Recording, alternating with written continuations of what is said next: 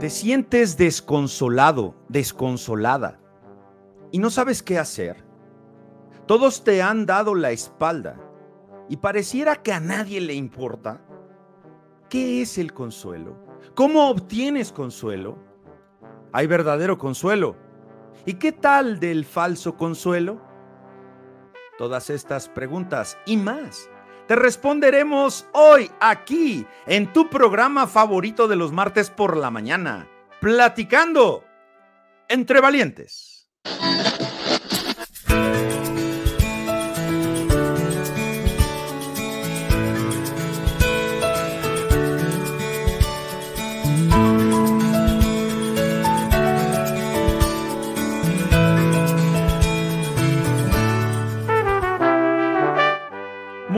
Buenos días, tengan todos ustedes, amables radioescuchas.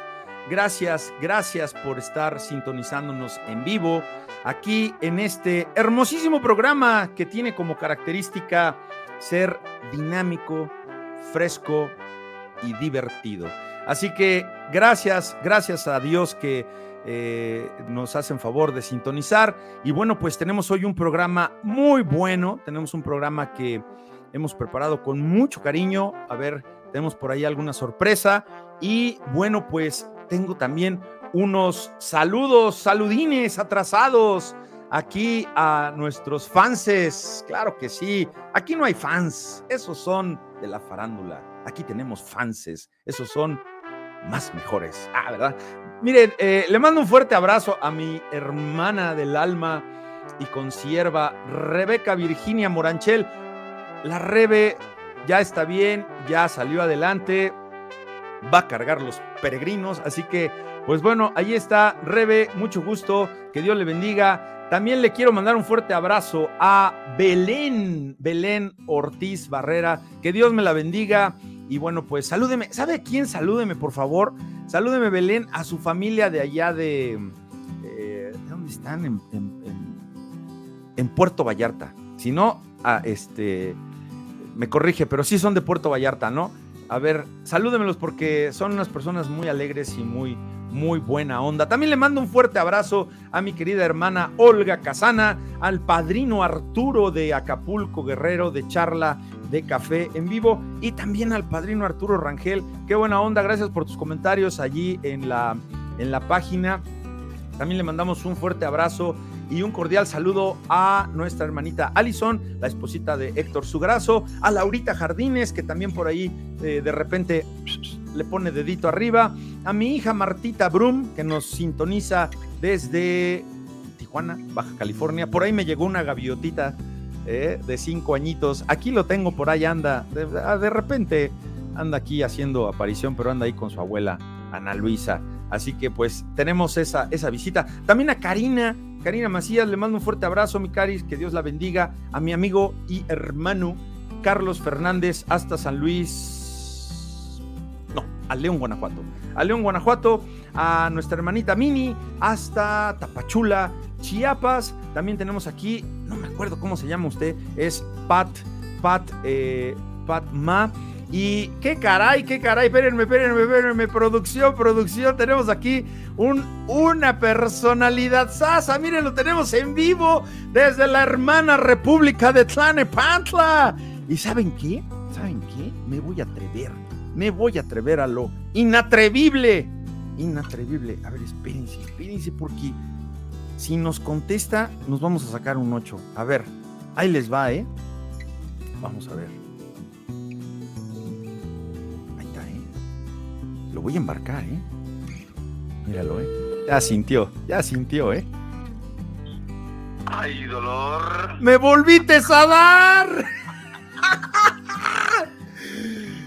¡Pastorazo! ¡Mire nada más! ¡David de la Cruz! ¿Cómo está usted, querido pastor? Muy bien, gracias a Dios. Saludamos desde Tlanepantla, a todo de México, a tu precioso y bello programa y a todos los que están escuchando. Oiga, pues qué, no, qué, de verdad, qué sorpresaza, pastor. Se me hace que hoy, hoy aumenta el rating, nos vamos a las nubes. ¿Se acuerda como cuando Paco Stanley? Uy, mira nada más, la, la elegancia. ¿Verdad? El maestro de la locución, de la improvisación y de la actuación. pero no, pues no, no me comparo, jamás. Pastor, ¿usted trabajó con él o estuvo en su equipo o qué pasó ahí? No, yo aunque trabajé de chalán, de chalanes, de chalanes en Televisa con un hermano que, que pues se dedicaba a eso, Carlos Hernández. Yo iba diario a San Ángel, posteriormente que se acabó lo del carnaval de Campeche y algunas actividades que él tenía en Canal 5, pues empecé a trabajar en una tienda de abarrotes donde llegaba mucho artista ahí en San Jerónimo, eh, por donde está la lastra de la bandera. Sí, cómo no. Pues ahí yo lo llegué a ver varias veces y tuve la oportunidad de compartirle de la palabra de Dios, pero nunca trabajé con él, lo veía casi las veces que él iba ahí. Ah, mira. O sea, ¿usted le compartió el evangelio a Paco Stanley? Sí, sí, sí, ese es un, testimonio que algún día te les contaré. Que el audiocassette lo encontraron el día de su fallecimiento, fue 15 días antes de que fuera asesinado, el, conductor. Le compartí de persona a persona, le hablé de Cristo, le di una carta expresa, el motivo por el cual a él y a muchas personas que iban ahí, a, a políticos, que Dios te permitió compartir en el momento y que pues toda, todo el audiocassette lo, lo transcribieron en el periódico Reforma, en el periódico Metro, tengo la copia. Fue un testimonio que impactó mi vida porque eso confirmó mi llamado, entre algunas cosas. Ah, qué cara. Sí, porque. Qué cosa, fíjese. ¿Y cómo llega el final a ciertas personas, pastor? Porque aquí el auditorio. Yo, yo me quedo de a seis, ¿no? Con lo que usted está comentando, pero pero me viene, me viene a la mente este tipo de preguntas de que, bueno, a ver, ¿usted le compartió y, habrá recibido a Jesús, pastor? Mira, después que me encontré precisamente en una crisis de, servidores de evangelismo en, la iglesia, estaba yo y otro hombre que se llama Nazario Mendoza, una persona muy baja de estatura de, pues tendrá, es una persona muy chaparrita, me encontré a Jorge Gil okay. dos o tres veces yo le pregunté, oye, ¿qué pasó con, con me conoció? Le oye, si me has visto dos veces, tres veces me has visto. No, pero te ubico muy bien. Digo, ¿qué pasó con el cassette? Mira, Paco está en lo, lo oía diario. Nos callaba y escuchaba el mensaje. Y yo no sé, yo en lo personal, lo personal no, no sé si recibió a Jesús, si no lo recibió. Lo cierto es que días antes o el mismo, el último día de, se transmitió, él, él pasó un video de un poema del perdón. Entonces yo no lo sé, solamente Dios sabe si él recibió a Jesucristo como su Señor y como su Dios. Si fue así, pues lo vamos a ver. Si no fue así, tampoco lo sé. Hay quien se atrevió a decir que un testimonio evidente de que él fue salvo era que él, pues él evidenciara, ¿no? No lo sé. Mm algunos dijeron que el testimonio es el periódico. Algún día te lo, te lo voy a enseñar ahora que nos vemos en el instituto. Sí, pastor. Te voy a sacar copia y, del cassette, todo la cómo se encontró el cassette entre las cositas que encontraron, ¿no? Ya. Molino y las sustancias, entre ellas aparecía el cassette. Qué caray. Eh, que yo curiosamente sin querer le cambié el título y es una evidencia de que pues, es el que yo le di. Claro. ¿no? O sea, sin querer le cambié el título porque estaba escuchándolo y, pues solamente Dios sabe, mi hermano. Wow, wow. Oigan, para quienes no conocen, porque bueno, aquí por voz, eh, no tengo una foto, pero saben que voy a aprovechar ahorita que, que, cuelgue, o digo, si tiene tiempo, pues nos espera tantito porque tenemos una, es una, es una cosa maravillosa lo que está sucediendo, sucediendo el día de hoy, pastor, porque tenemos un programa que lleva por título ¿Por qué no hay consuelo sin arrepentimiento? Y vamos, vamos a tratar el, tema en cuanto al, al, verdadero consuelo, ¿verdad? El consuelo que viene de Cristo, el, el, consuelo que viene de acuerdo a la palabra de Dios, el consuelo, incluso hay un falso consuelo, pastor, y Job nos habla, nos habla de él, pero bueno, no lo quiero, no lo quiero embarcar, si nos quiere ayudar un poco, se lo voy a agradecer de acuerdo a su tiempo, pero quiero, quiero presentarles, quienes no lo saben, Ustedes han sido muy bendecidos por el pastor David de la Cruz, porque él es el autor de los, de los, de, las memorias. Tenemos las memorias que él nos ha mandado aquí a Platicando entre Valientes y que son las que obsequiamos con la trivia del día. Así que eh, el pastor David. Y me estoy saliendo completamente del guion porque esto fue imprevisto. Aquí tenemos, nos acaba de dar, de hecho, hace muy poco, nos dio estas cuatro memorias. Aquí, bueno, no puedo voltearlas todas, pero tenemos la de Sofonías, tenemos Hechos de los Apóstoles. De hecho, aquí una de las hermanas, varias personas que están aquí, Esperanza, se han ganado estos premios, pastor. ¿Cómo ve? No, hombre, de maravilla, no hay nada que pueda sustituir la palabra de Dios.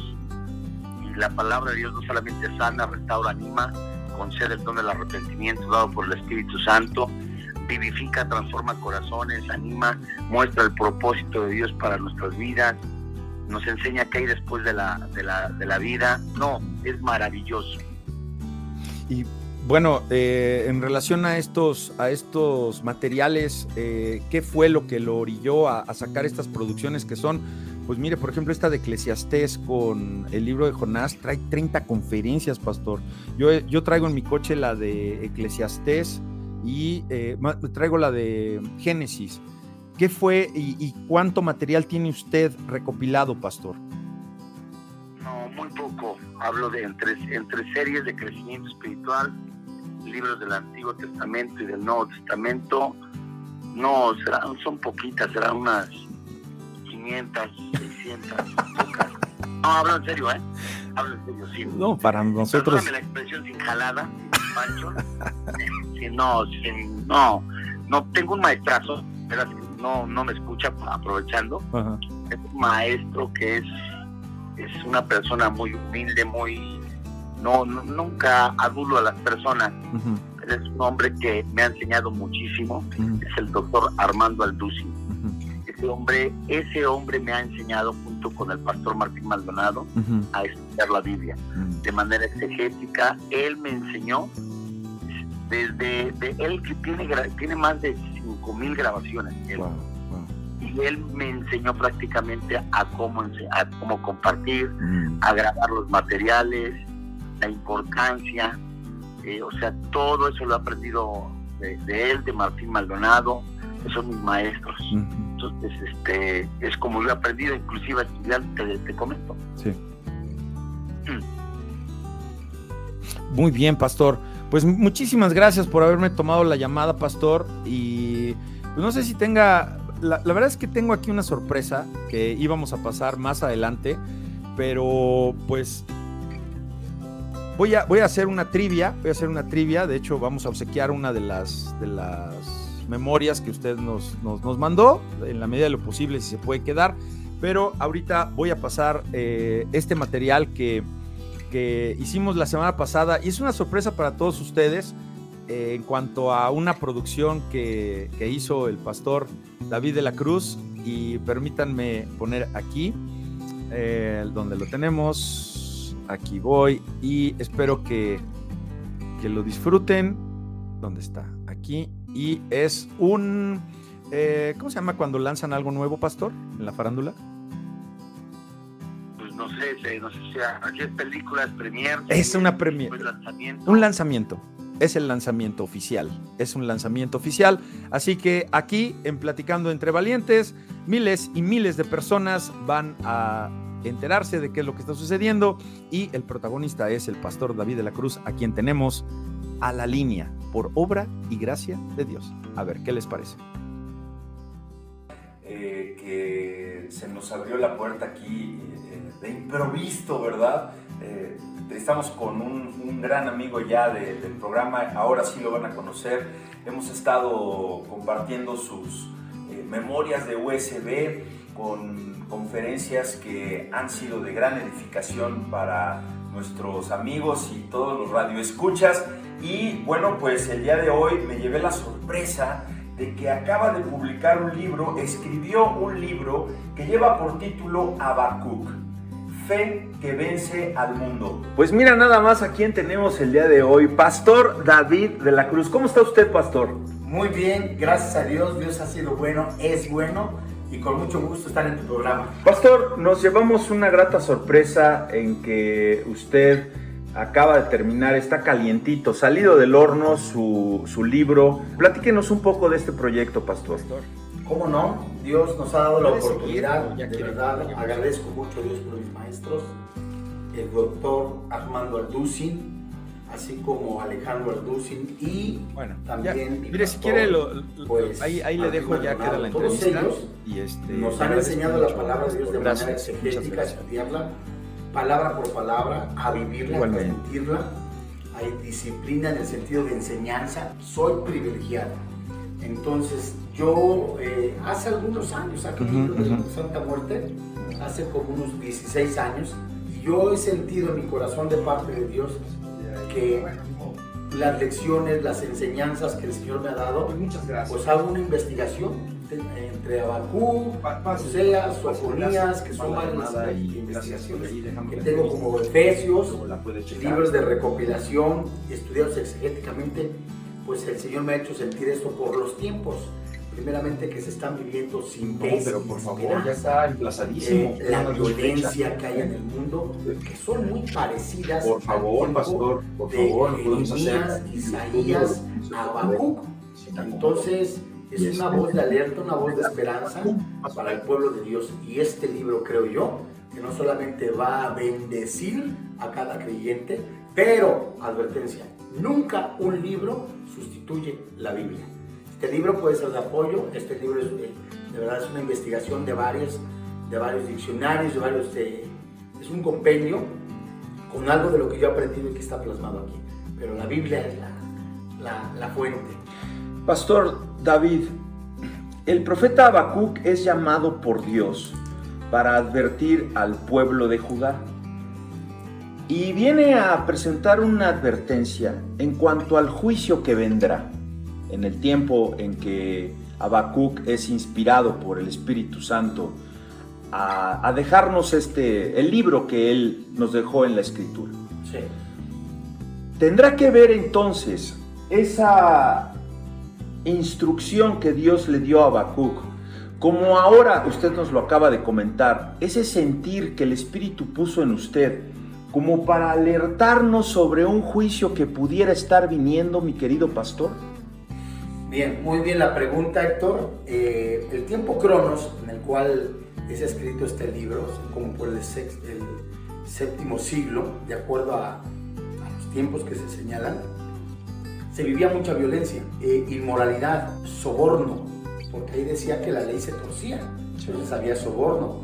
Ahí como por el capítulo 1, desde el verso 5 en adelante, y la revelación, la carga que viene hacia Habacuc, Dios mío, es por el pecado. Voy a parafrasear. Sí, sí.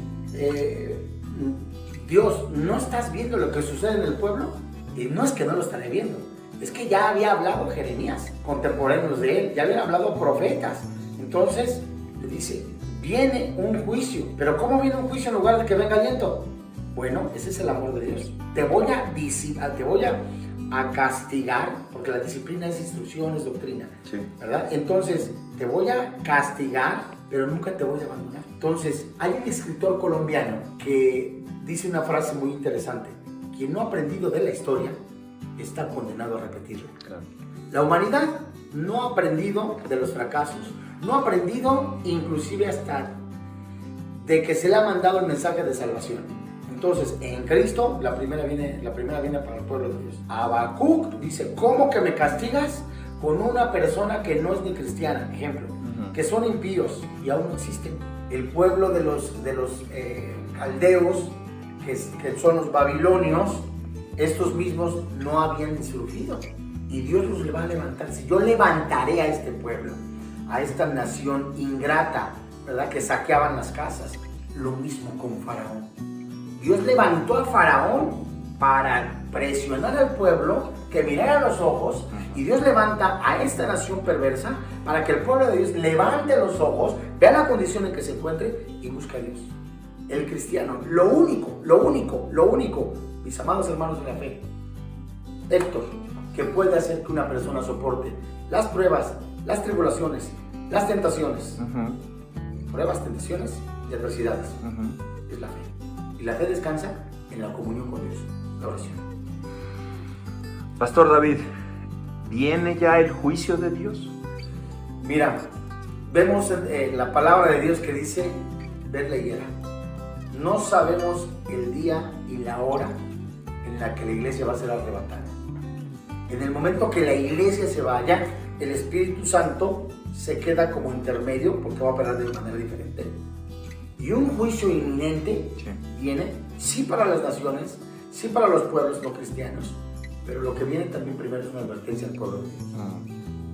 Si hay una condición en el pecado que va a alcanzar algún cristiano, dice primer carta a los Corintios capítulo 11, que hay por los cuales por causa del pecado hay enfermos, debilitados y unos duermen, que si se mueren.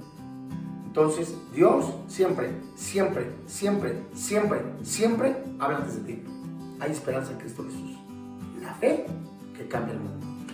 ¿Qué le podemos entonces recomendar a nuestros amigos y amable auditorio Radio Escuchas que todavía no están tan maduros en la fe y que, que dicen, bueno, es que si es un Dios tan bueno, ¿por qué me hablan de juicio? ¿Por qué me hablan de castigo? podría dar algún comentario al respecto, pastor? Claro que sí, Héctor, eh, es una pregunta que es para todos. Desde el cristiano que nació hoy en la mañana hasta que lleva 20 o 30 años. Pablo escribe la carta a los Corintios, diciéndoles, les hablo como a carnales. Aún siguen en la leche, no han madurado. ¿Nos puede definir carnales, por ¿Cómo no? pastor? La palabra carnal entiéndase una persona inmadura, una persona que se ha estancado en la palabra de Dios, que se conforma, ejemplo, con el sermón del domingo, pero nunca abre la Biblia, mm. que se conforma como leer un pequeño devocional y ya, ya quedó. Lo vemos como si fuera un horóscopo. ¿eh? Muchas personas lo ven así. Ya, qué chido, ya cumplí, perdón la expresión, qué padre, ya. Está en confianza, ¿eh? Ah, no, no se preocupe, se nos, van, se nos van unas, pero mire que nos han crucificado y han dejado la leña verde ya para quemarnos, pastor. Así que está en confianza, pastorazo. Gracias. Entonces, se sienten confiados. El llamado es a no conformarse, a no ser un conformista. La palabra. Muy bien. Porque Pablo habla de, de, estarse conforme con lo que tengo, con lo que vivo, pero el conformismo es a no estancarse. Y Pablo dice en la carta a los filipenses, crecer en todo, en amor, en piedad, en fe, en bondad. O sea, el crecimiento tiene que ser parejo, porque hay muchos cristianos que pudieran saberse los más de, más de mil capítulos que hay en la Biblia, pero no viven uno. Es bien importante que, esta, que todos crezcamos en el Señor para porque no es, ya recibí a Jesús, soy nacido de nuevo, qué padre, ¿no? Chida tu onda. Sí. Quis, quieres, quis, quis, felicidades. No, ¿sabes qué es? Es ser a la imagen de Jesucristo. Ese es el punto. ¿Qué podemos esperar de la lectura de su libro Pastor, Maestro, Teólogo, eh, Gurú? No, La verdad es que le agradezco mucho este espacio, sé que usted está muy ocupado. Pero ¿qué, puede esperar el lector de su libro? Esperemos que la palabra de Dios, que es la que edifica, que es donde descansa la enseñanza del Señor Jesucristo en los apóstoles, Efesios 4, sea la que transforma corazones, la que edifica el cuerpo de Cristo, que sea la que haga que nosotros seamos transformados en nuestra mente, la Biblia, en Romanos 12, 1 y 2. Pero este libro, con todo mi corazón, está hecho a manera de lecciones. Mm y también lo explica. Espero que la Biblia transforme corazones y que este sea un apoyo en el cual crezcan discípulos, crezcan maestros y que el Espíritu Santo siga haciendo crecer la obra para su gloria. Amén.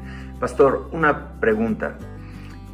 Del, eh, cuando escribió usted este libro, ¿qué fue lo que más le gustó que dejó plasmado aquí para la gente que lo va a leer? Lo digo en palabras estamos en Tlanepantla, pertenezco al ayuntamiento de Tlanepantla, y vivo en una colonia muy popular llamada Caracoles, cerca de San Juanico. Es cerro, es barrio, es banda. Te lo digo neta, neta, neta, a mí me impresionó el amor de Dios que hay aún un cristiano porque estaban alejados estos cuates. Sí. Abacú, a final de cuentas, acepta, recibe la, la, palabra de Dios. No se muere la esperanza. Tan que Pablo lo cita en Romanos capítulo 10.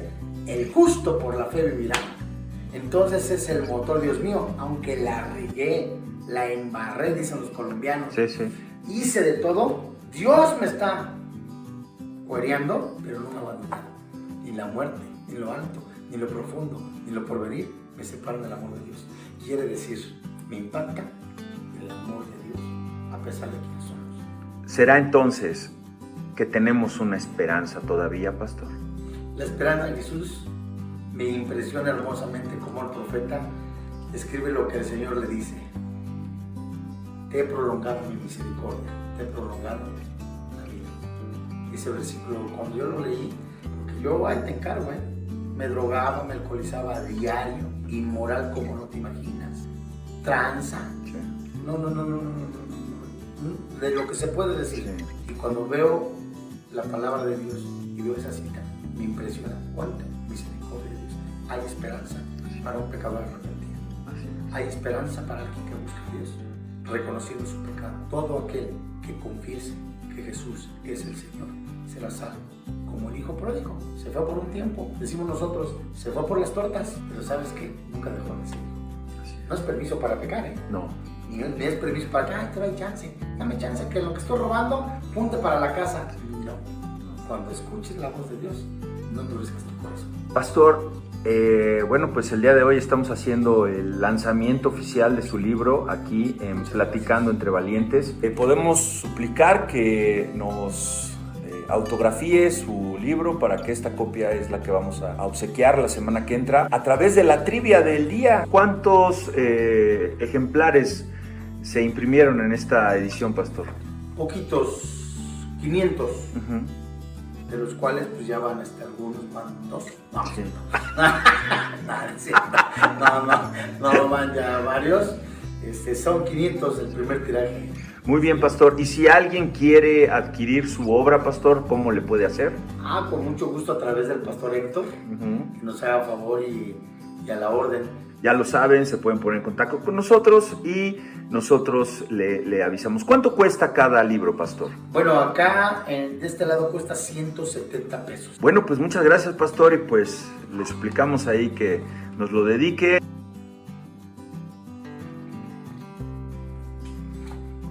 Mucho cariño.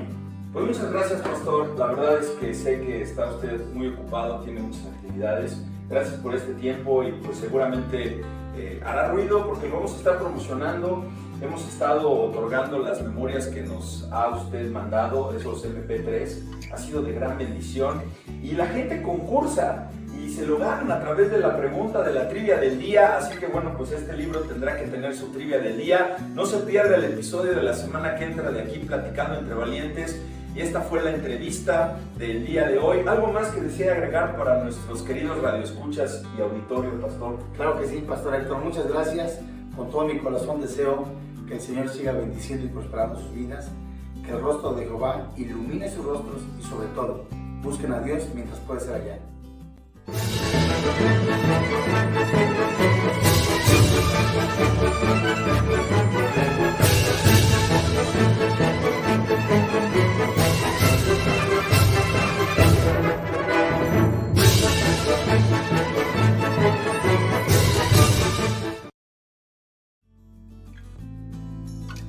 Pues ahí la tienen, esa fue la entrevista del día de hoy. ¿Cómo, el Señor es maravilloso y se concatena todo? Porque pues teníamos preparado este material y jamás, jamás de los jamases me hubiera imaginado que el pastor David de la Cruz nos, nos mandó este mensaje y bueno, pues lo, lo enlazamos vía telefónica y después le, le, le marqué y cuando le estaba marcando me pone, ¡ay dolor! Es una persona que muchos, muchos de ustedes lo conocen. Y bueno, aquí está, aquí está, mira, aquí está. Esta es la obra que nos... Aquí está. Este fue el libro que nos, nos autografió, así que dice, ahí lo tiene, a mis amigos oyentes de Valientes a los pies de Cristo, que la gracia y misericordia abunde sus corazones, David de la Cross. Así que, pues, ¿qué les parece? No, espérenme. Es que ya lo estamos haciendo muy, muy cansada. Ahorita entramos al tema. No se preocupen, y si no tenemos miles y miles de eh, semanas por venir. Como dicen que. Eh, ¿Cómo es? Que el, tiempo. Ya se me fue la vida. Porque vi un mensaje muy bonito, muy hermoso de mi jefecita. Madrecita, madrecita, ¿cuándo regresas, jefecita? Ya te extraño. Mi madre santa, que está en los United States. Muchas gracias, jefecita, por estarnos escuchando en vivo. Y pues miren, ahorita entramos al tema, pero vamos a lanzar la pregunta porque si no luego se me va el avión. Ahorita pasamos a lo que deja porque la pregunta del día de hoy es ¿por qué no hay consuelo sin arrepentimiento? Y vamos a ver qué es consuelo y vamos a ver qué es arrepentimiento. Y saben qué, hoy, hoy, ¿saben qué? Me voy a salir, es más, voy a pagar mi guion, déjenme apago este chinchirrin chin chin, se acabó. Vamos a salirnos del guion y qué les parece si hacemos juntos el programa. Si alguien quiere participar, ahorita que pasemos a la trivia del día, ahorita aguántenme. Aguántenme. Ah, es que así, así cotorreamos con el pastor David de la Cruz. Es la buena onda allá en el instituto, el, el Más vale vida que tiempo. Más vale. Sí, jefecita. Gracias, ya. Ahí está mi madre. Por eso todas esas frases domingueras y del antaño, todas se las aprendí a mi madre. ¿A poco no, jefecita? Nos ponías a Martínez Serrano antes de irnos a la escuela del caminito de la escuela y pues yo crecí con Criqui. Bueno, bueno, ¿qué les parece? ¿Están de acuerdo? Pónganme ahí si están de acuerdo y si no, pues ya, me regreso a mi guion y ¿saben qué? A ver, digo todo lo que ya tenía preparado, pero vamos a hacerlo juntos. Prepárese. A ver, si usted me puede decir por qué no hay eh, arrepentimiento, no hay consuelo sin arrepentimiento, Vamos a echar a pelear aquí todo este asunto. Ahí ya salió el Valencia. Míralo, ese no me podía fallar. Angelito que ah, tenía voz de monstruo. Vamos a ver, igual ahorita vemos. Si usted quiere participar con mucho cariño. Y pues ahorita pasamos. Así que vamos a ver. Y la producción. Vamos a la trivia del día.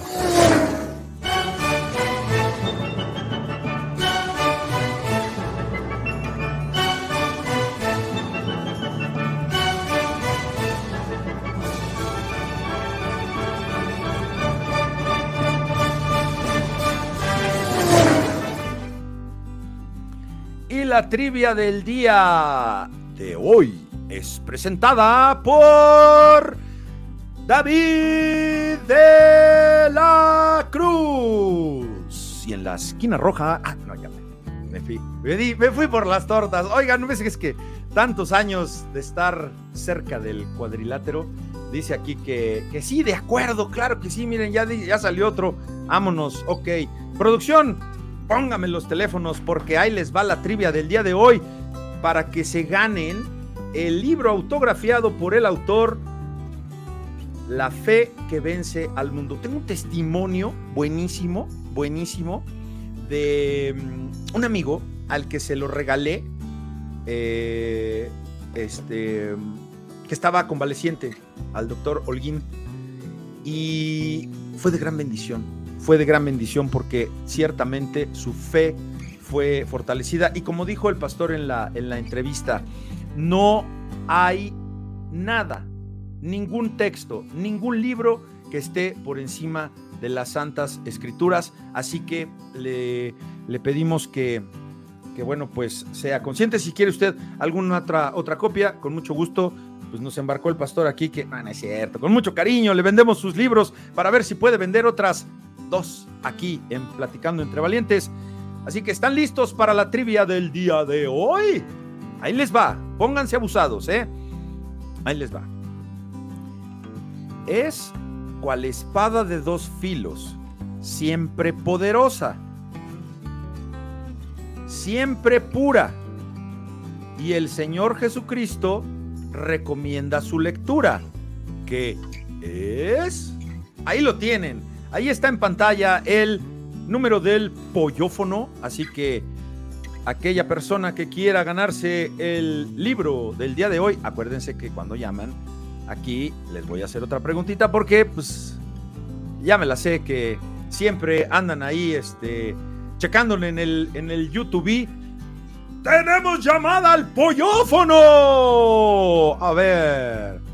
¿A quién tenemos por aquí? Platicando entre valientes. ¿Quién habla?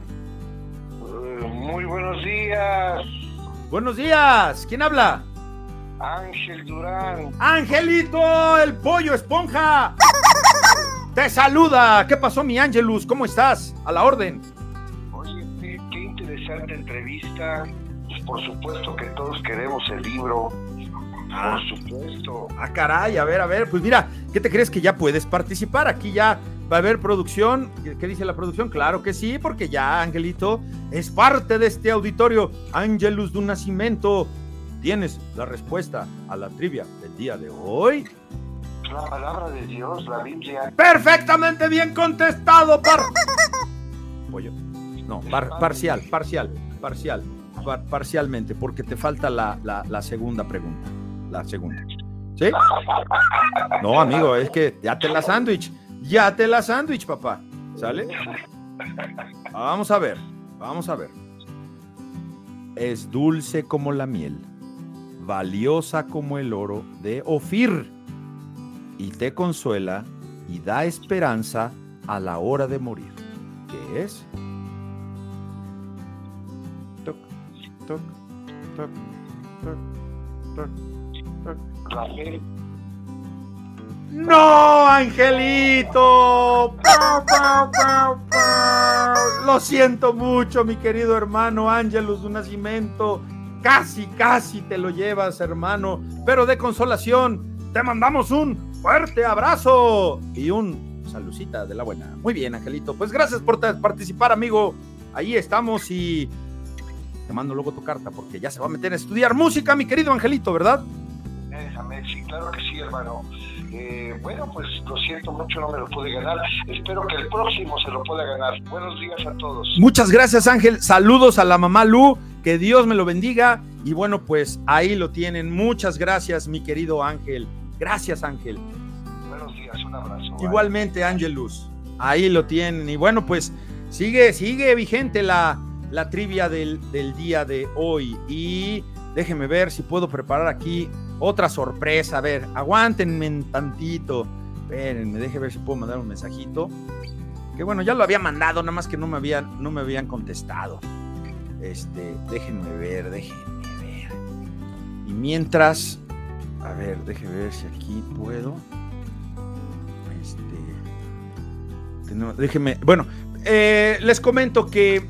Eh, vamos a ver si podemos hacer un enlace en vivo, en vivo y en directo, con un invitado especial, con alguien que ha sido un pilar para mi carrera y mi caminar en este angosto camino del bien y de la verdad, porque andábamos eh, distraídos, distraídos, ¿verdad, jefa? Decían por allí. Incluso en algún momento llegó a ser esa suplencia de padre terrenal porque consejos importantes los pude hacer con él. Así que vamos a ver si la producción ya lo, ya lo contactó. Vamos a ver porque estábamos viendo a ver si nos contestaba. Prepare sus preguntas y bueno, a ver si nos da chance porque dijimos que íbamos a poder aportar, pero bueno, ya le, ya le, le vamos a dar la posibilidad de que él diga si, si abrimos el teléfono para esos efectos.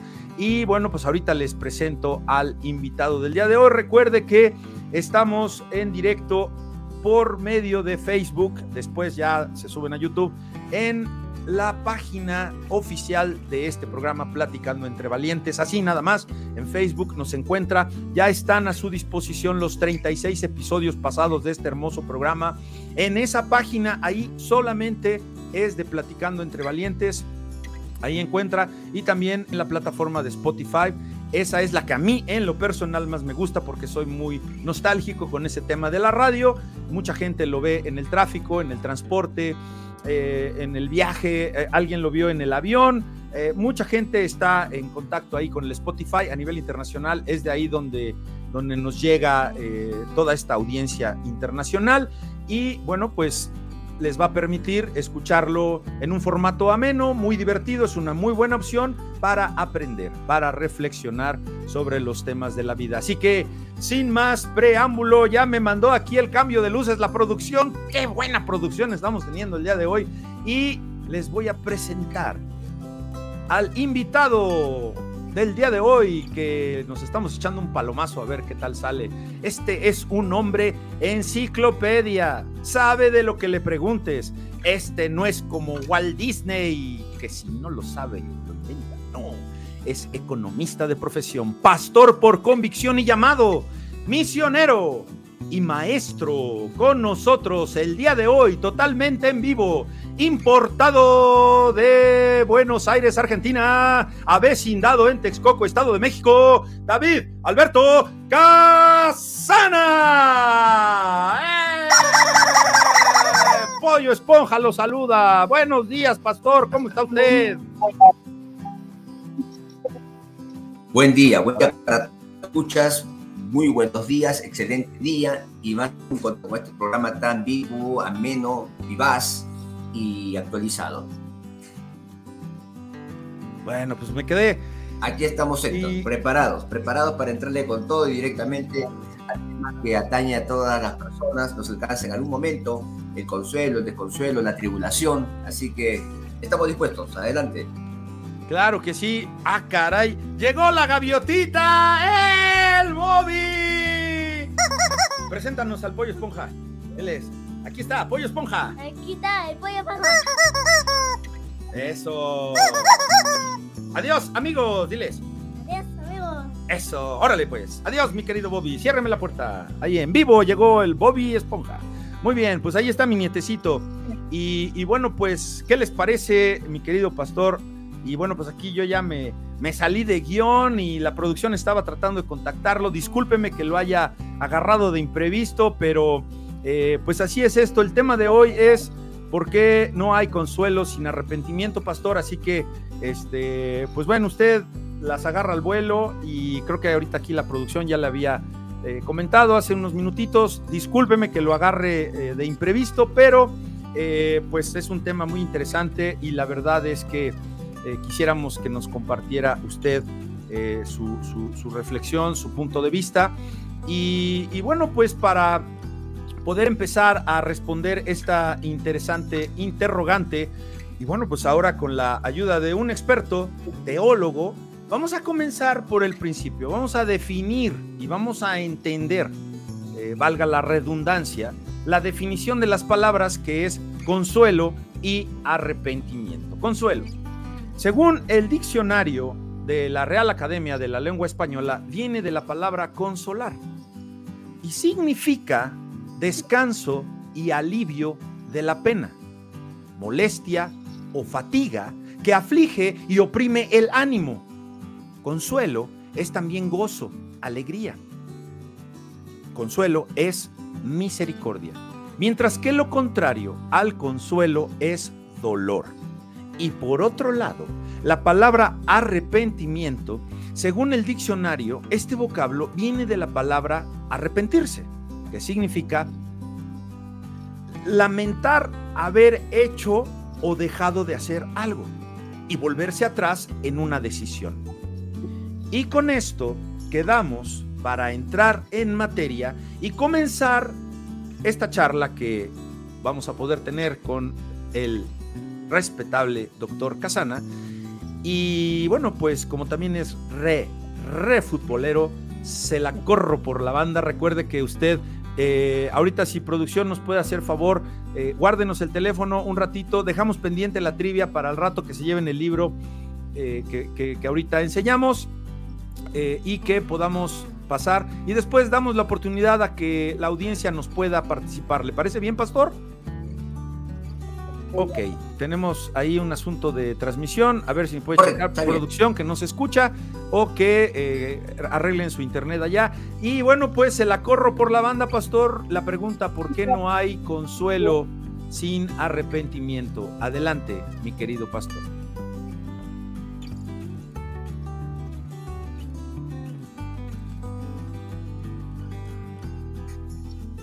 Bueno, parece ser que tenemos problemas ahí con la, con la transmisión. Necesitamos checar eh, el, tema de... A ver, pero, estamos ahí teniendo una situación complicada. Eh, no, yo creo que producción, a ver si le pueden decir al pastor Casana que eh, reinicie ahí su, su, su, internet o a ver qué puede hacer. Este, porque está fallando, fallando, fallando. Bueno, aprovechen, aprovechen ahorita que regrese el pastor para que puedan marcarnos y llevarse el premio del día de hoy. Eh, repito la trivia, repito la trivia que dice, Eh, ah, bueno, es que una ya la dijo Ángel, es correcta. Bueno, voy a decir la que no fue correcta, también para que gobernación no me vaya ahí a, a echar el pleito y Angelito que... No, Angelito no es Dios, Angelito es un siervo de Dios. Pero déjenme, déjenme ponerles aquí. Producción, ¿me puede poner otro, eh, otra eh, cortinilla? Porque ahí se me bola la frente, por favor. Muy bien. Y dice la pregunta del día de hoy, la que no adivinó Angelito. Y dice, es, no es cierto. Sí, aquí está. Sí. Es dulce como la miel, valiosa como el oro de Ofir, y te consuela y da esperanza a la hora de morir. ¿Qué es? Ahí lo tienen, así que si usted lo sabe, si usted lo sabe, nos puede marcar aquí al pollófono y esperamos que... Ah, producción, ya regresó el doctor Casana. Muy bien, es que tenía una conexión muy mala. A ver, no se veía. A ver, doctor Casana, ¿nos escucha? Ahora sí. Ahora, sí. Muy bien, pastor. Pues a ver, ese, ese pase se le fue y ya del medio centro se la corren por la banda. Ahora sí, bájela de apechito, pastor. Ok, sí. El tema de consuelo. Gracias por la introducción. Es precisa, es lo que dice el diccionario y es así. La, la definición semántica del consuelo y el arrepentimiento. Para mí vienen íntimamente ligados. Si bien es cierto, voy a hacer una cuestión interdisciplinaria, pero querría eh, primero hacer, tomar una base bíblica. Por lo tanto, eh, Héctor, te invito si me puedes hacer una lectura cortita de 2 de Corintios 1, 3 al 7 yo tengo otros textos pequeños que por el tiempo voy a hacer así, sin nada más, pero esta lectura es vital. Si podrías leer, por favor, 2 Corintios 1, 3 al 7.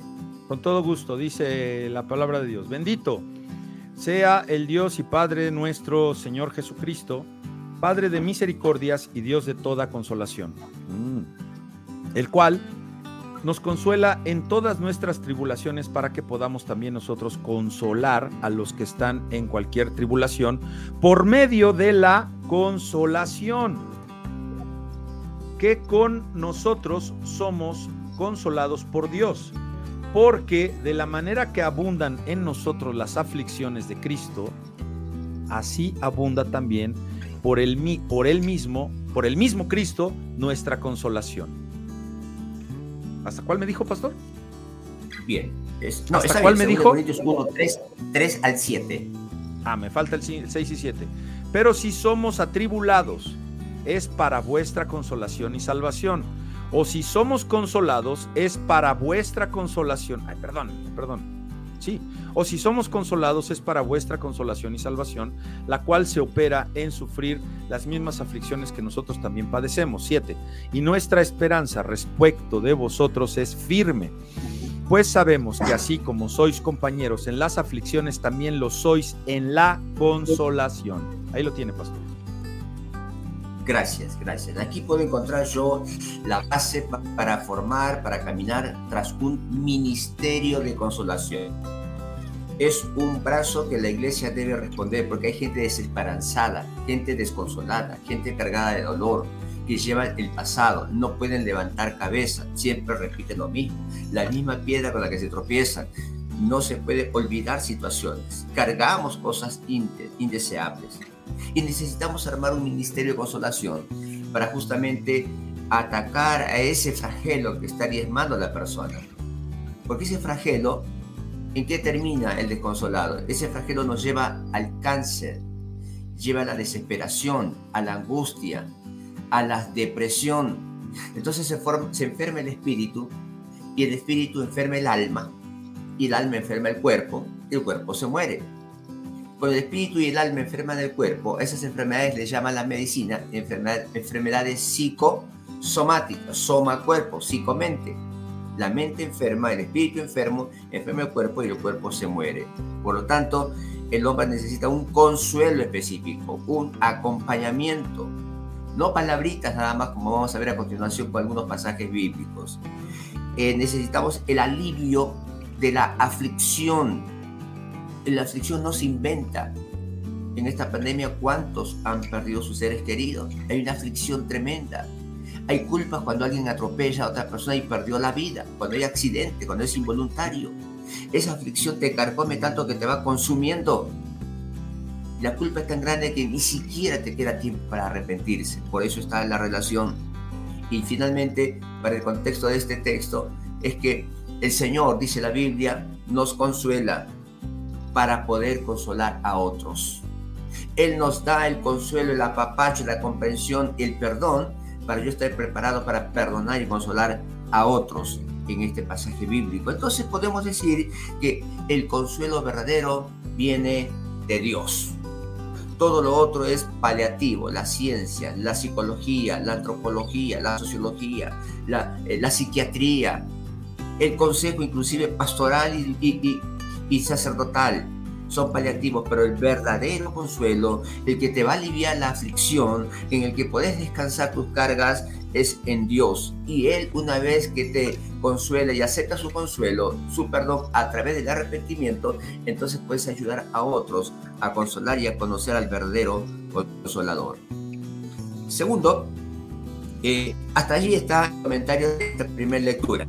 Bien, de acuerdo a la palabra, yo tengo en el Salmo 119, 76, no lo voy a leer, pero búsquenlo ahí, por favor. Encuentro dos palabras que tienen que ver con el consuelo. La palabra es la base para buscar en una plataforma firme para lanzarme a una relación, a eh, una estabilidad, procurar un equilibrio. Y las palabras que encuentro en el Salmo 119, 76 son amor y misericordia. Amigos, radioescuchas, el amor es una palanca que mueve el mundo. El amor es vital para relaciones humanas. El amor es indispensable para poder estar, estar ser, respirar, que, que tu vida tenga sentido, que tenga sentido en la vida. Por ejemplo, ¿qué pasa con una madre de forma voluntaria y involuntaria que quedó embarazada? no quiere vivir, esconde la panza, no comunica, está viviendo una aflicción, un abandono tremendo. Por lo tanto, esa chica está desconsolada. ¿Qué necesita? Amor, un amor de comprensión, ya no más de culpa, porque ya la está cargando. Y cuando nace su bebé, ahí está el amor materno, el amor filial. Le encontró sentido a la vida y dice, este es mi hijo, entonces yo por él voy a estudiar, por él voy a trabajar, por él voy a vivir, por él voy a luchar, le encontró sentido a la vida. Y así nos pasa a nosotros también cuando andamos sin Dios, sin esperanza. De pecado en pecado, de caída en caída, de bronca en bronca, de, es decir, una sumatoria de tantas cargas, hasta que por ahí me encuentro con el amor de Dios. Y ese amor de Dios mueve montañas y puede. Y este amor en este pasaje viene juntamente con la misericordia. Y este es el Dios que yo hoy le estoy hablando. El Dios solución, el Dios de todo amor y misericordia. Por su misericordia estamos aquí. Para siempre es su misericordia. Eh, y también eh, puedo, me quiero ir al Antiguo Testamento, especialmente a la parte profética. Por ejemplo, Isaías 40, 1 y 2. Bien rescato ahí, amigos, radioescuchas, dos palabras interesante en cuanto al consuelo. ¿Por qué debo ser consolado? ¿Dónde encuentro ese consuelo? ¿Por qué es que me fui al fondo, a la lona? Estoy pisando, estoy tragando tierra, estoy, estoy embarrado y no puedo levantarme por el pecado. Esto dice Isaías 40, 1 y 2. El pecado me atrapó. El, el, el pecado me convidó y estoy comiendo basura que me lleva a la muerte. Estoy comiendo comida chatarra que me está intoxicando el cuerpo entero. Hoy joven la puedo aguantar, pero más adulto, los triglicéridos, el colesterol, la glucosa, etcétera, etcétera. Y así el pecado ataca a la persona, la mente, la psique, la memoria. Y tenemos una conciencia que Dios puso en el corazón, en la vida, y la conciencia es como un termómetro. El termómetro, tengo fiebre. Ese termómetro con mi conciencia me dice que estoy actuando mal, que estoy corriendo contra la corriente, que estoy quebrando las disposiciones bíblicas. Y ese pecado lo debo presentar a Dios. y ese pecado presentado acompañado de un arrepentimiento me produce el perdón de mis pecados. La Biblia dice la paga del pecado es muerte. Si yo no pido perdón y permanezco en mi pecado, estoy muerto en vida hoy y estaré muerto para la eternidad. Por lo tanto, amigos, dejen que Dios perdone su pecado, pero a partir de un mover personal. Es decir, tu libre albedrío, tu voluntad mueve, escuchó, entendió y ahora confiesa con su boca que Cristo es el Señor y le pone todas sus cargas de aflicción, de dolor, de tribulación, de lágrimas y Él perdona tu pecado. En cuarto punto, encuentro también el mismo Isaías, capítulo 61, versículo 1 y 2. En Isaías 61, 1 y 2, también rescato sintéticamente dos palabras, consuelo y perdón. No es la hermana consuelo, concho, no. Es el consuelo que viene de Dios. Ese elixir, esa, eh, eh, ese aire acondicionado que me quita ese calor que me tiene eh, transpirado y mal. Todo hombre precisa un consuelo porque nos cansamos de vivir, nos cansamos de luchar. Siempre estás haciendo el bien y te responden mal. Saludas a la vecina 30 veces y no te respondió. Habrá que ir 31 veces. Ya perdoné tantas veces y me la siguen haciendo. Entonces estoy atrapado, estoy terminado y digo, punto final. Aquí ya no quiero vivir. No quiero vivir más en México, me voy a Estados Unidos porque dicen que allá los dólares están tirados por la calle y me cruzo el río Bravo y me quedo ahogado porque no sé nadar. O me tomo un camión y quedo asfixiado como pasó en San Antonio. Esto está pasando, amigos, realmente en la vida. ¿Cuántos miles de personas huyen de sus hogares? Huyen de sus matrimonios, huyen desde la iglesia, huyen de sus países, porque están desesperanzados, están desconsolados. Y este consuelo es el que Dios te quiere dar. El único que sana, no lo busque más allá, no rasque en otro lado, no va a encontrar el consuelo y el perdón que Dios da. ¿Y sabe cómo es el perdón de Dios? Dice, tu pecado, tu carga, yo me la llevo. Y yo la cargo allá en la cruz del Calvario. Y en esa cruz la cargo y me van a clavar y voy a derramar mi sangre porque te estoy perdonando ese pecado para que no lo lleves más y yo te consuelo, te apapacho, te limpio. La sangre de Cristo tiene poder y esa sangre te limpia, te purifica, te retira ese pecado y podemos levantar cabeza. Así que el consuelo viene de Dios. El consuelo está escrito en la Biblia. El consuelo es que experimentarlo. No vivas porque te contaron. No vivas de un testimonio o de una historia. Vive tu vida con Cristo. Goza el consuelo de Él a través del perdón. Quinto punto. En los Salmos, Salmo 86, 17 ahí me encuentro también con dos palabras. Yo traté de sintetizar todo en dos, ¿sí? Dos cada uno. Salmo 86, 17, me encuentro con la ayuda y el consuelo. Levanta la mano. Estoy, estoy en el barro. Estoy muriendo. No tengo ganas de vivir. Me quiero suicidar o me quise suicidar o todavía me dan vueltas en la cabeza. Ya no quiero más saber de la vida levanta la mano, ayuda. Las interdisciplinas te van a ayudar. El, psicólogo te va a ayudar y te va a decir, bueno, te escuchó y te va a decir, bueno, tuviste problemas de infancia, eso ya se va a arreglar. Tenés problemas económicos, es el gobierno, la cuarta transformación que no parece transformación, es Peña Nieto que ya se fue, ¿qué más? Es el club de fútbol que no da, que no gana, es la abuelita que se murió y no te dio la herencia, todo tiene la culpa, tu maestro, el policía y todos, menos tú. Aquí la Biblia es bien clara. Levanta la mano, pero busca ayuda donde está la ayuda. Busca en el lugar correcto. ¿Cuál es el lugar correcto? Es Dios, es el cielo, es la Biblia, es su palabra, es la iglesia. Busca ayuda, levanta que Dios te consuela, te ayuda. ¿Estás cansado? Dice la palabra, ven a mí, yo te daré consuelo, yo te daré descanso. La ayuda y consuelo es necesario, es imprescindible. Pero ojo, no nos confundamos. También existe el falso consuelo. También existe eh, eh, eh, el que viene disfrazado, el que quiere confundir. Estás con fiebre, estás con una infección terrible, tremenda, viene alguien y te da una pastillita. No, necesitas antibiótico. Estás permanentemente con esa enfermedad que el riñón ya no te da más. Perdón, ya no necesitas un hemodiálisis, necesitas un trasplante. Es decir, un cambio real de estructura, más no de forma. ¿Qué hace el mundo? ¿Qué hace el sistema? Nos, limpia la carita, te cambia la ropa, pero no te baña. Seguir con tu corazón piedra, odiando, deseando venganza y mal. Y Dios ha dicho que ven a mí, yo te voy a dar un corazón de carne. Cambio de estructuras. Por lo tanto, tener cuidado con el falso, el falso consuelo. Y la base está en Job 16, versículo 2 al 6. Pastor. Cuidado. Pastor David.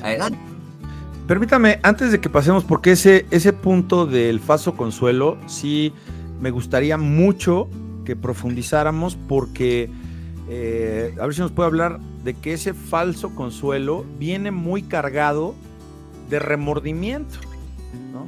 O sea, hay el arrepentimiento, porque el, título lleva por nombre, ¿por qué no hay consuelo sin arrepentimiento? Ahorita vamos a pasar al arrepentimiento. Entonces, eh, el falso consuelo, ¿verdad? Trae un alto grado de remordimiento y el falso consuelo lo encuentras en, en todos los distractores, pues la droga, las mujeres, todo lo que es tu fuga. Pero hablaba usted de Isaías y, bueno, pues usted me ha ayudado mucho, me enseñó mucho y el, Espíritu Santo nos ha dotado. Y, yo ahora sé, como, como pastor, que, que nosotros estamos para compartir la palabra, pero una palabra no que nada más viene en la Biblia y que vamos a repetir porque sabemos que hace bien a la gente. No, ¿saben qué es un compartir una palabra que Dios nos ha encargado como se la encargó a Isaías, de acuerdo a lo que ahorita nos acaba de comentar el pastor? ¿No? El Señor Dios Todopoderoso, Yahvé, Jehová, ya, ha puesto su Espíritu Santo en nosotros esa es una gran responsabilidad que tenemos que tener los pies bien aterrizados en la tierra, hermanos o futuros pastores o predicadores, porque el Señor Dios desde el cielo nos ha ungido con ese aceite celestial para que anunciemos nosotros las buenas noticias a los pobres. ¿A cuáles? A los que no tienen casa, a los que no le ha hecho justicia a la 4T. No, a los pobres de espíritu.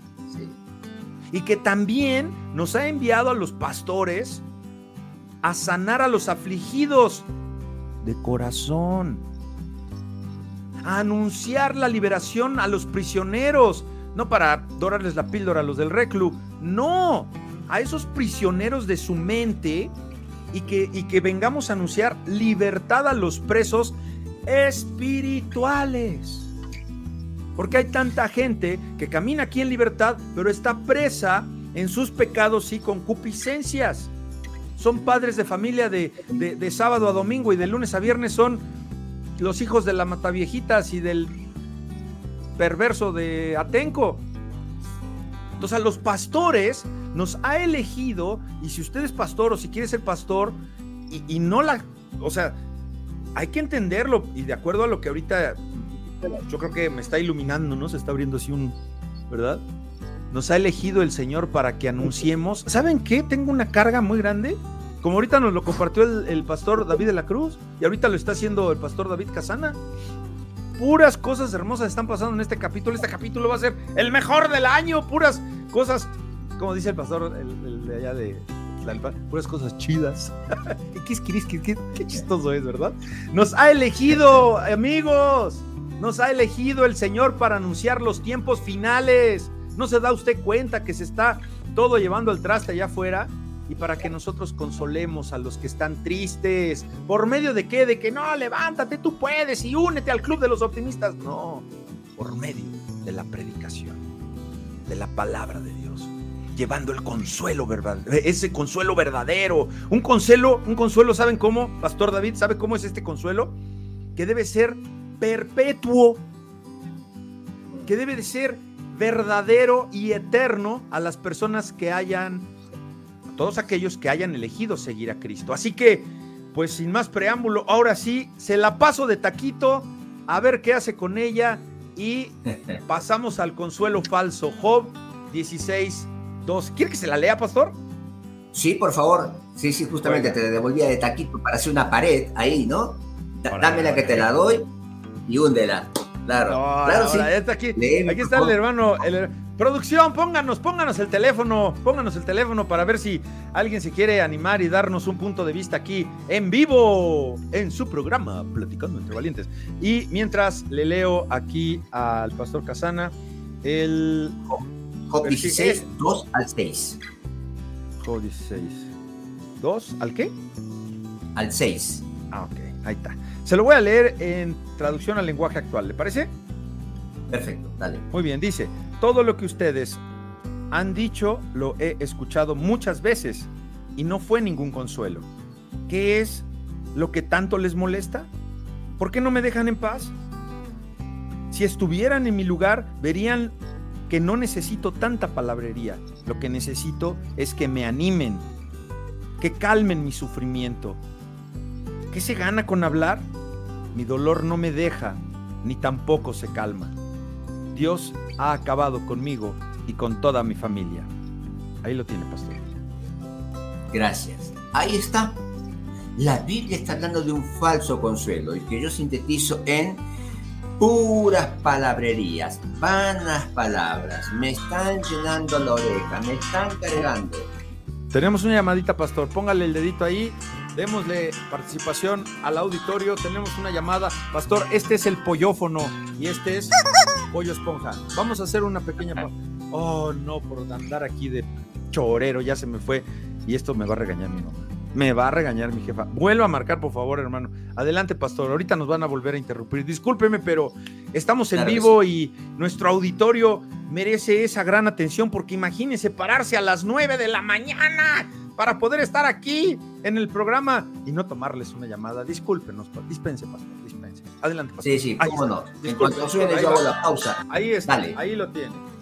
Vamos a ver quién habla. Platicando entre valientes. ¿Quién habla? Buenos días, pastor Héctor David Alberto Casana. Hola, hola. ¿Quién habla? Yo ya sé. Dani de Puebla. Claro que sí, mi querido Dani. Pues aquí está el pastorazo. Díganos, Dani, ¿en qué le podemos servir? No, y saludar a mi, a mi amado pastor David, eh, mi paisano de Argentina, y agradecerle a Dios por, por su vida, por sus enseñanzas, por su familia y también por, por, por, usted, pastor, porque gracias a David eh, lo conocí a usted, así que agradecido con Dios eh, por ustedes. Y nada más saludarlos y, un pequeño comentario. Eh, solamente no para mi hermano porque mis hermanos ya saben de lo que dijo David que es correcto todo sino hablarles a aquellos que, escuchan que no son cristianos decirles que el único consuelo como dijo David de Dios. Eh, yo pasé por eso. Yo sé lo que es estar depresión y, yo me arrepentí que cada día fue peor, entonces solo hallé consuelo cuando Dios llegó a mi vida. Y algo muy importante eh, es que Dios envió a un ángel para hablarme de su palabra. Y lo que dijo el pastor David, lo que dijo usted, pastor, es muy cierto. Ese mandato que Dios nos dejó en su palabra de ir y predicar ese evangelio, esa luz de Cristo a las personas que están en depresión, que están eh, atribuladas, en diferentes problemas, ¿no? Como dijo el pastor David, como dijo usted, que no echen el saco roto cuando alguien de nosotros que nos dicen aleluya porque predicamos lo que Cristo hizo en nuestra vida, eh, lo echan en saco roto porque si yo estoy sentado hoy aquí en Puebla, México, en mi casa, es porque, porque Dios quiso que aquí estuviera, porque si no estaría muerto, porque yo me iba a suicidar, soy un ejemplo de eso. Y, y, un ángel llegó a tiempo para decirme, no, Dios te ama. Entonces Dios no quiere que te, que te mate ni que te suicide, Dios te quiere para su, para su reino. Y, a partir de ahí eh, yo camino en, Dios, camino en Cristo y, y, no hay nada, nada, nada en esta vida, nada absolutamente, ni en la riqueza, ni el trabajo, ni, ni lo que puedas pretender que te pueda dar ese consuelo, esa sanidad del alma que Dios te da. Así que nada más, Pastor, y, y, y nuevamente reiterarme mi agradecimiento a Dios por la vida del Pastor David, por ser mi profesor, mi maestro. Le agradezco por dejar todo en Argentina, por venir de misionero, eh, por ser un ejemplo para mí, él, su familia, sus hijos, usted, Pastor Héctor, Danita, el hermano Danita de Cristo. Yo agradezco a Dios por eso, porque la verdad que, que muchos, muchos nos dicen aleluya, somos locos, pero de verdad eh, los hijos de Dios son una gran familia, un gran consuelo y no se tendría muchas palabras más para decir. Sí, pero estamos en vivo, mi Dani. Vamos a, vamos a continuar. Le, agradezco muchísimo, muchísimo su llamada. Y claro que sí, están los saludos. Y bueno, los dos futboleros se juntaron. Muchas gracias, mi Dani. Que Dios le bendiga y pronto nos vemos por allá. Mire lo que tengo aquí. ¿eh? Firme, no se raja. Bendiciones a, todos. Cuídese mucho, mi Dani. Bendiciones. Chao, chao. Listo. Pues ahí lo tiene, Pastor. Vamos ya a la recta final. Nos quedan 19 minutos de programa, así que vamos a meterle eh, la R de rapidito y vámonos con el consuelo falso, Pastorazo. Por favor, adelante. Claro que sí, le metemos quinta y vamos a fondo por la autopista. Ya vamos rematando. El consuelo falso lo encontramos en estos versículos donde el mismo autor, que es Job, está diciendo, estoy cansado, estoy molesto, me hablan, me hablan, me dicen, todo es teoría, nadie me anima, no me comprenden y sigue la palabrería, vanas palabras. Ese es el consuelo, falso. Dice, sí, poder. Ya lo dijiste, Héctor, al, empezar en la, eh, o hace un ratito. Sí puedes, o sea, la expresión corporal, desarrollo personal, el psicólogo, eh, nada, es, nada puede contra ti. A ver, paren un poquito Palabras y palabras y palabras y palabras. Amigos, no lo busquen en esos consejos palabreros, en esos famosos coaching, ¿no? Esos training, esos eh, salud mental, control mental, eh, eh, control de las emociones. No, búsquenlo en la palabra. Y acá la Biblia dice que todo aquello, aquellas vanas palabrerías es un consuelo falso. No busque donde no lo va a encontrar. Y ya estoy en el punto anterior para terminar, que es el consuelo prometido. Y ahí te pido que me ayudes, por favor, Héctor, Mateo 5.4. El consuelo prometido. Y si tenés ahí un bocadillo, adelante. No, pues bocadillo sería, sería lo, lo, que yo quisiera. A ver, vamos a tomar esta llamada rápido y ahorita, a ver, vamos a ver quién está aquí en la línea. Platicando entre valientes, buenos días, ¿quién habla? Sí, buenos días, buenos días. ¿Quién habla? Ángel Durán de nuevo. ¿Qué pasó, mi angelito? Adelante con tu aporte. Sí, tengo una pregunta, eh, Pastor Casana. Eh, el, otro día estaba comentando con una persona, eh, con un hermano, y, le decía, cuando estamos orando, nos llegan pensamientos muy raros que dices, bueno, ¿de dónde nació este pensamiento perverso si estoy ahorita en la presencia de Dios, estoy orando. Y, y, lo mismo le quiero preguntar, ¿por qué si nosotros tratamos de estar en santidad, no practicamos el pecado? ¿Por qué de repente llega esta tristeza o esta melancolía espiritual y, no sabemos cómo interpretarla los cristianos? Eh, nos empezamos a culpar o empezamos a, creer que, Dios, eh, estamos alejados de Dios. Eh, yo creo que con, la, con, lo, que preguntó Dani hace un rato de... Pero ¿cuál es la pregunta, Angelito? La pregunta es esa porque andamos un poquito de cortos de tiempo. Sí. Esa es la... ¿Qué, debemos, ¿Qué debemos hacer, pastor, cuando en, nuestra, en nuestro corazón alma y espíritu, eh, empezamos a tener esa tristeza y necesitamos esa consolación. Muchas gracias, Gelito. Adelante, Pastor Casana, su respuesta. Gracias, Ángel. Sí, bendiciones. Por favor, Pastor. Eh, sí, la, primera parte de la pregunta que hablaba sobre por qué, por qué hablamos malas cosas, por qué pensamos mal, si, si no estamos ya en pecado, por qué cometemos pecado, por qué decimos mal, por qué andamos mal, y eso produce tristeza inexorablemente. Es muy simple, Ángel. Dice la Biblia que de la concupiscencia del corazón habla la boca. O sea, aún no nos hemos vaciado totalmente en Cristo, aún no le hemos entregado. Queda el viejo hombre que el apóstol Pablo señala. El viejo hombre, ¿qué dice Pablo referente al viejo hombre? Dice sí, las cosas que no debo hacer, eso hago. Lo que sí debo hacer, no lo hago. Miserable hombre de mí. Así que eso le pasa a usted, le pasa a Héctor, me pasa a mí, le pasó al apóstol Pablo. Mientras tengamos un, un cuerpo humano, una mente humana y estemos aquí, somos plausibles, somos asequibles a esas caídas, a esa debilidad. Y déjeme terminar, concluir el tema del Evangelio, perdón, del consuelo prometido. Mateo 5.4. A la letra dice, bienaventurados los que lloran, porque ellos recibirán consolación.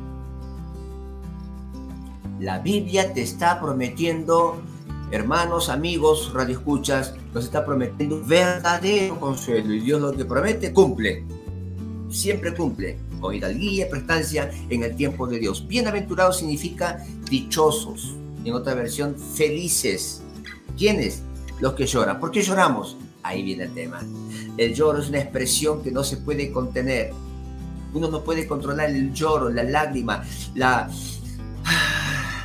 No, cuando uno parece que te falta aire y jalas aire para poder seguir para adelante. Estamos llorando porque estamos desesperanzados, desconsolados, quebrados. Ya no quiero vivir como dijo Dani allí, intentó suicidarse. ¿Y cuántos otros están pasando todavía eh, eh, en valles de sombra y de muerte?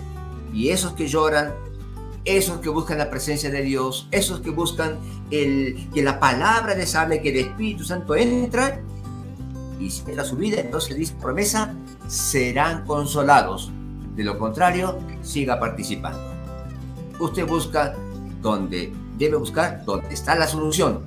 No busque más en la ciencia, no busque más en el control corporal, desarrollo y expresión corporal, búsquela en la palabra. Y finalmente termino, por el tiempo vamos corriendo, eh, en Salmo 23.4. Ahí tenemos, hermanos y amigos, el verdadero consuelo. Por favor, Héctor, dame Salmo 24. en todo caso, eh, amigos, lean, lean el Salmo completo, el Salmo 23. Está completito. Ahí está todo, pero en rigor del tiempo solamente leeremos el versículo 4. ¿Qué dice, Héctor? Ok. ¿Me deja leerlo en las cuatro versiones que tenemos aquí en esta Biblia? Por favor, adelante. Dice, aunque ande en valle de sombra de muerte, no temeré mal alguno, porque tú estarás conmigo tu vara y tu callado me infundirán aliento. Reina Valera contemporánea, aunque deba yo pasar por el valle más sombrío, no temo sufrir daño alguno, porque tú estás conmigo, con tu vara de pastor me infundes nuevo aliento. Traducción al lenguaje actual. Puedo cruzar lugares peligrosos y no tener miedo de nada, porque tú eres mi pastor y siempre estarás a mi lado. Me guías por el buen camino y me llenas de confianza. Dios habla hoy. Aunque pase por el más oscuro de los valles, no temeré peligro alguno, porque tú, Señor, estás conmigo. Tu vara y tu bastón me inspiran confianza. Ahí lo tiene, pastor. Gracias. Amigos, hermanos, radiofónicos, de medios sociales. Aquí está la respuesta. Usted ya escuchó a Dios. Porque te leyó el son las literales de cuatro versiones bíblicas. Dios te está diciendo cómo y dónde está el verdadero consuelo.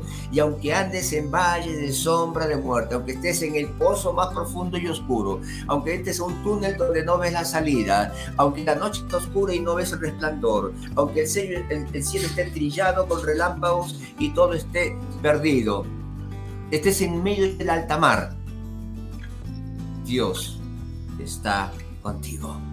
Él no prometió Ojo para los hijos de Dios, porque dice, yo soy hijo de Dios, me tiene que pasar, no tengo que chocar, no me tiene que robar, eh, mi mujer no me tiene que, gritar. Momentito, Dios no ha dicho que no te va a pasar cosas. A mí también me pasan cosas.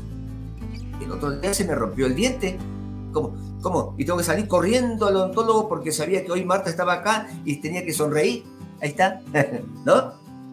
También nos pasan cosas, pero lo que Dios prometió, amigos y hermanos, es lo siguiente. Yo estaré contigo. ¿Te dio COVID? Estaré contigo. ¿Ya saltaron? Estaré contigo. Eh, ¿Se rompieron las relaciones? Estaré contigo. ¿Estás en el pecado? Estaré contigo. Levanta la mano. Aquí estoy yo. Es la promesa, amigos. El verdadero consuelo viene de Dios. Y aunque pases por valles, sombras de muerte, no te veré mal alguno, porque Él es tu pastor, tu buen pastor. Él estará contigo por siempre y para siempre. Question, my teacher. Pregunta. Entonces, ¿por qué? Y que, y que también nos pueda usted compartir aquí en, el, eh, al auditorio. ¿Por qué entonces, ya, ya nos explicó que este es el verdadero consuelo, ¿verdad? Pero ¿por qué entonces el ser humano siente ese falso consuelo cuando se droga, cuando se alcoholiza, cuando sale a buscar relaciones fuera de su matrimonio? ¿Qué es, por qué, pastor? ¿Qué es lo que sucede en el ser humano? justamente es la dicotomía del ser humano. ¿Me, puede explicar, ¿Me puede explicar ese término, dicotomía, por favor? ¿Qué significa dicotomía? Dicotomía son dos formas diferentes a una sola. En un solo hombre, dos conductas. En un solo hombre, dos personalidades. En un solo hombre buscando dos soluciones. Esa dicotomía, o sea, a ver, de juego al bueno y al malo me inscribo para militar en un partido y en el otro sabiendo que uno va a ganar, pero es la misma persona. Esa dicotomía de vida, esa dualidad de vida, me lleva a vivir entre la carne y el espíritu. Ahí están los dos. Y dos. ¿sí? Di o vi dos. Entre la carne y el espíritu. Entonces, en mi carne estoy buscando soluciones que obviamente van a ser carnales. Y el que vive conforme a la carne, hace las cosas de la carne, comete pecado y muere la carne. En cambio, el que vive conforme al Espíritu y produce, produce los frutos del Espíritu, lleva al Espíritu de vida eterna. Usted, señor, señora que está ahí detrás, decida cómo quiere seguir viviendo. ¿En la carne o en el espíritu? ¿Entre la carne o entre el espíritu? La carne siempre la voy a tener como recién respondí el pueblo dice, esta carne es carne de pecado. ¿Qué haré, Señor? Quiero hacerme bien, pero mi carne se inclina y me lleva. Sí, amigos, siempre va a estar la tentación. Por eso, abogado tenéis en Jesucristo, Señor nuestro, dice la Biblia. Y deja que el Espíritu Santo tome tu vida, es decir, Dios Espíritu tome tu vida y, y vivas en el Espíritu, por lo tanto puedas tener los frutos del Espíritu. Y este salmo dice aliento, ánimo, tu bar y tu callado me infundirán aliento. Qué lindo, qué hermoso. Es decir, tengo el sustento, tengo la opción, pero para eso tenés que tomarla. Y ello, mis hermanos, ya estoy terminando, y ello va acompañado de arrepentimiento. Y esta es la última parte, y rematamos con esto. Ya nos quedan siete minutos. Estamos terminando con un verdadero consuelo. Permítame, por lo tanto, enganchar un verdadero arrepentimiento. ¿Qué sería el arrepentimiento para vos? ¿Qué tipo de arrepentimiento crees que hay o alguna vez surgió? Y a ver, como dijo alguien por ahí, suelta y yo la remato. Me está es que eh, me quedé enganchado aquí. Eh, discúlpeme, no escuché la, la, pregunta, perdón, estaba viendo otra cosa. Ajá. Que estoy terminando lo que es el verdadero consuelo y enganchando con el verdadero arrepentimiento, porque hay diversos tipos de arrepentimiento. ¿Cómo la viviste? ¿Yo cómo la viví? Cuando parecía que estabas arrepentido. Sí. Es, sí, o sea, ciertamente yo me arrepentí, pero porque me hubo, hubo un cambio interno en mí. O sea, alguien me preguntó, pero ¿cómo le hiciste? ¿Tocaste fondo? Pues yo creo que sí, pero, pero no, no me arrepentí por tocar fondo, ¿sabes? yo me arrepentí genuinamente cuando, y no es cliché, pero cuando empecé a leer sistemáticamente la Biblia. Yo cuando empecé a tener una, una lectura de Biblia diaria, que fue la primera Biblia que yo obtuve, que me regaló mi esposa Ana Luisa, que fue la prueba de amor, este, empecé a leer la palabra y se me empezaron a caer las escamas y se me empezó a, a quitar las ganas de pecar en aquello que yo pensé que jamás iba a poder dejar de pecar. Y de esa manera fue que me arrepentí genuinamente. ¿Y por qué sé que me arrepentí, pastor? Contestando la pregunta, porque ya no regresé. Ya no regresé. De repente hay algún flashazo y, digo, no, no, pues ¿cómo crees? O de repente me encuentro a alguien del pasado, o, o, por ejemplo con mi amigo Raúl, o con gente que conozco de hace muchos años, y me recuerdan algún dato. Digo, híjole, me aguanto porque pues ni modo, ¿no? Pero, pero son cosas que viví y que ahora me dan vergüenza. Por eso sé que me arrepentí, pastor, porque ya no vuelvo a ellas. Bien, muy bien. Amigos, ahí tenemos un ejemplo personal, una vivencia, una declaración del fondo del corazón. ¿Qué vivía? ¿Qué pasó? Y, puede en carne propia decir, este es el verdadero arrepentimiento. Quiero decirles a ustedes primero qué no es el arrepentimiento verdadero y concluimos con el verdadero. ¿Qué no es? Amigos, Señoras y señores, el arrepentimiento no es tirar lágrimas, no es llorar. El llorar puede ser consecuencia de la impotencia o de la culpabilidad, pero no dice que estás arrepentido. Es tu culpa que te atrapa, que no podés controlar. Así que muchos han confundido y creen que está llorando, ah, está arrepentido. Alto. Alto, pare. ¿eh? Alto, pare, cruce, tren. ¿Recuerdas ese aviso en las vías de los trenes? Pare. Así que las lágrimas no son arrepentimiento. Cuando tu marido te viene y te llora y te dice, no está arrepentido. Es la culpa que lo está consumiendo. Es la conciencia sucia y comida que tiene. Segundo, tampoco es arrepentimiento de venir de rodillas. Me arrodillo, te beso la mano, te prometo cosas. Amigos, no es eso es teatro. Eso es algo deliberado, tal vez hasta preparado y ahí creemos que está arrepentido y le damos la segunda y tercera y cuarta y quinta y prepárate para darle todas las oportunidades de vida mientras se arrodille. Así que por esas rodillas no es un arrepentimiento verdadero. Tercero, ¿qué te gustan? Las flores. Ahí te traigo un ramo de... ¿Qué una flor? Te traigo tres docenas de rosas rojas. Eso no es arrepentimiento. Te están comprando. Te están tocando en el punto más débil de tu gusto y tu placer. Te trae los chocolatitos para engordarte. Y también, ojo, no confundamos las palabras, te piden perdón. Amigos y hermanos, el pedir perdón, el que salga el sonido fonético, no significa que está arrepentido. Claro. Significa que está comunicando una cosa, pero no está arrepentido realmente. Dice perdón, sorry. Eso es parte de, tal vez. O es el inicio de pero no es el verdadero arrepentimiento. Hermanos y amigos, las promesas que damos. Ahora sí te prometo, ahora renovemos nuestro pacto, me vuelvo a casar con vos, entro otra vez a trabajar en empresa, no te robo más. Las promesas son promesas, son promesas, son palabritas que se las lleva el viento. El verdadero arrepentimiento se produce en la mente y en el corazón. Solo Cristo te puede dar un verdadero arrepentimiento. Dice el apóstol Pablo en sus cartas paulinas, dice, para que cambie tu manera de pensar y de sentir, y así cambie tu manera de vivir. Estoy hablando de Romanos 12, 1 y 2. Que cambie tu manera de pensar, te baja de pensamiento y de sentir al corazón, y así cambia tu manera de vivir. Es un cambio estructural. Por lo tanto, conclusión, el verdadero consuelo viene de Dios el verdadero arrepentimiento viene de Jesucristo en tu corazón. Y ahí en adelante, firme y fiel. Tendrás tentaciones, pero Dios te levanta. Adelante, Héctor. Pues muchas gracias, pastor. Y bueno, pues con ese apunte llegamos al final de nuestro programa. No, no, no se vayan. Sí, pollo. ya nos vamos porque se nos acabó el tiempo. Muchísimas gracias, Pastor David Alberto Casana. Amigos, la trivia del día queda persistente para la semana que entra.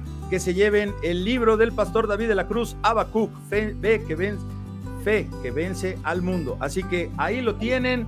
Y Pastor, tenemos aquí una hermosa tradición de hacer un concurso con nuestros invitados, si usted me lo permite respetuosamente que eh, nos despedimos con aquella frase inmortal del extinto cabeza de zanahoria que dice adiós amigos, la decimos a las tres, una, dos, tres, pastor, a ver si nos sale, una, dos, tres, adiós. adiós, amigos. No, no, no, no, no, no, Seguimos, seguimos, como dice mi pastor, siga usted participando. Y tómese su chocolate, siempre sonríe y la fuerza estará contigo. Come frutas y verduras.